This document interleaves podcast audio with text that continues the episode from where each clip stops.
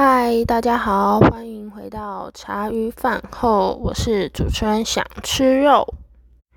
那今天想跟你们聊聊一下追星这回事。那不晓得我的听众们是不是有在追星呢，或是有喜欢的偶像？那其实想吃肉从小学六年级。到现在都有持续的在追星，但是是以前比较迷恋，现在其实就还好。那中途也换过大概三个团体。那我记得我以前最开始的时候是 Shiny，之后再到 Big Bang，最后到 BTS。那我觉得追星这件事真的是一个很奥妙的原理。就是大概都是一面之缘吧，或是你觉得他歌好听，你就会想去深入一个团体。这也是我一直觉得韩国他们的行销还有他们的包装真的很厉害，难怪会有一大堆世界各地的人想要到韩国这个地方去出道。那他们的行销手法这些，我今天就先不谈。那今天想跟你们聊聊的是追星对想吃肉我自己的定义，还有。他改变了我什么？我觉得前期入坑的时候，你对他们是一种迷恋，很迷恋，很迷恋的爱。就他们只要一可能发个 YouTube 或是开个直播，你一定要抢到最先。然后 MV 一出来，就是一直去刷。之后可能年末还是有什么奖项，就是会去一直帮他们投票，投票就是想让他们得奖。我觉得这是我最一开始会去做的事，但是到了中后阶段，我就开始渐渐的不会去做这个事。当然，我是觉得不是不喜欢他们哦，是觉得就是有点升华的感觉，就是不是变成说，呃，只是为了想让他们得奖才去帮他们投票什么的，可能就跟我们谈恋爱一样吧，一开始都是轰轰烈烈，那到最后。就是会走到一个很平稳、很平稳的一个状态。一开始你想一直看他们长大，那等到他们长大之后，你就是变成一直陪伴、陪伴、陪伴。那我追星都是韩团的，对，没错，全部都是韩团。我觉得追星带给我最大的改变是，我遇到不开心的事，但是只要看着他们。就是什么事感觉都可以被解决，而且还有他们的一些歌词，他们会就是做一些很抚慰人心的那种曲子，然后来疗愈我们的心。我觉得这点是很重要的。然后你就会看他的歌词翻译，然后其实有时候真的看到都会流眼泪。我相信追星一定有帮助到很多你可能身处低潮，或者是。被一些疾病所绊上的一些听众们，我觉得这一定很多都有被帮助到。还有就是，有时候他们只要一发个 IG 或是官方的文，你就会开心一整天。因为现在疫情影响之下，没办法就是开世界巡回，所以他们也逐渐转变成用线上。直播，然后开演唱会的方式，这当然也是另外一种方法，也是一种商机。对他们来说是好的，就省下很多机票钱什么。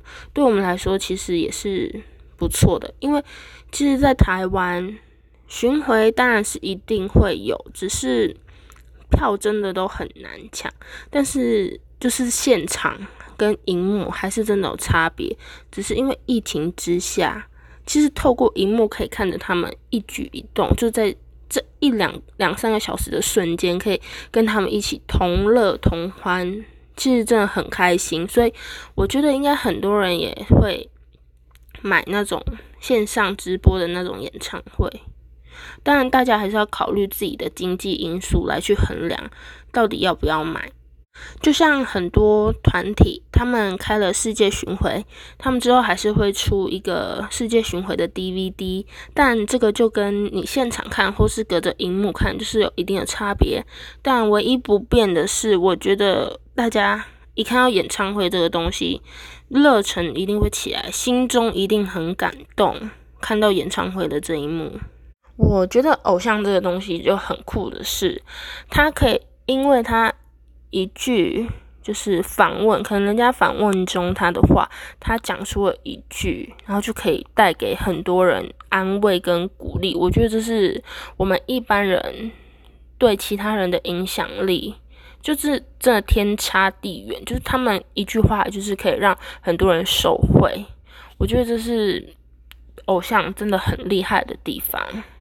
那现在就换到下一个题目，就是追星的孩子成绩真的都不好吗？其实我觉得不一定，反而有些追星的孩子成绩是真的很好，就是他懂得去取舍，说我这个时间该做什么事，那下一个时间我会做什么事？可能我一天当中只能用一个小时的时间去追星，或者是看有关他们的视频。我觉得都是很棒的，可是自古以来，好像真的就是大家对追星的孩子都有一种很刻板的印象，就是成绩不好，然后又爱花钱买周边，然后都没什么用处。但是我就真的很想反问一句，就是偶像，我们会买偶像的东西，是可能他们在无形之中真的帮抚慰、帮助到我们的心灵，就是我去外面。怎么样都得不到的东西，那我不能用购买周边或是看他们视频，就是花费我的时间跟金钱来换取我心里的一些抚慰吗？这点我就很，就是很，就是觉得说每个人的定义都不同吧。但同身为追星的人，我是觉得这样是很值得的，因为现在越来越大，我会觉得。让自己开心的事情其实越来越少了。那如果我可以透过偶像的一些，就是周边，就是看着他们就会很开心，那何乐不为呢？其实我身边也有很多朋友是。在追星，又或者是长辈们，其实都有一点点追星的倾向，只是大家对追星这两个定义到底是什么？你可能会花钱去看演唱会，但你可能觉得这不是追星。那有些人又会觉得说，只要你有去买票去演唱会，就是追星。所以我觉得，其实追星每个定义都不同，而且近几年来的定义又越来越不一样。那我下次还会继续说有关追星的事，但是就是从不同层面。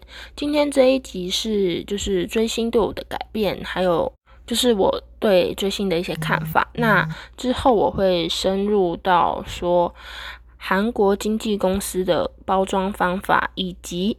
身为就是进入饭圈那么久，觉得韩国一些演艺圈的黑暗面以及他们里面的文化，其实这些 YouTube 都找到。只是我既然都开了 Podcast，所以我当然会想用我自己自身观点来跟大家说明我对这个圈子里的感受。那喜欢就听，不喜欢就听。那我们下次见喽，拜拜。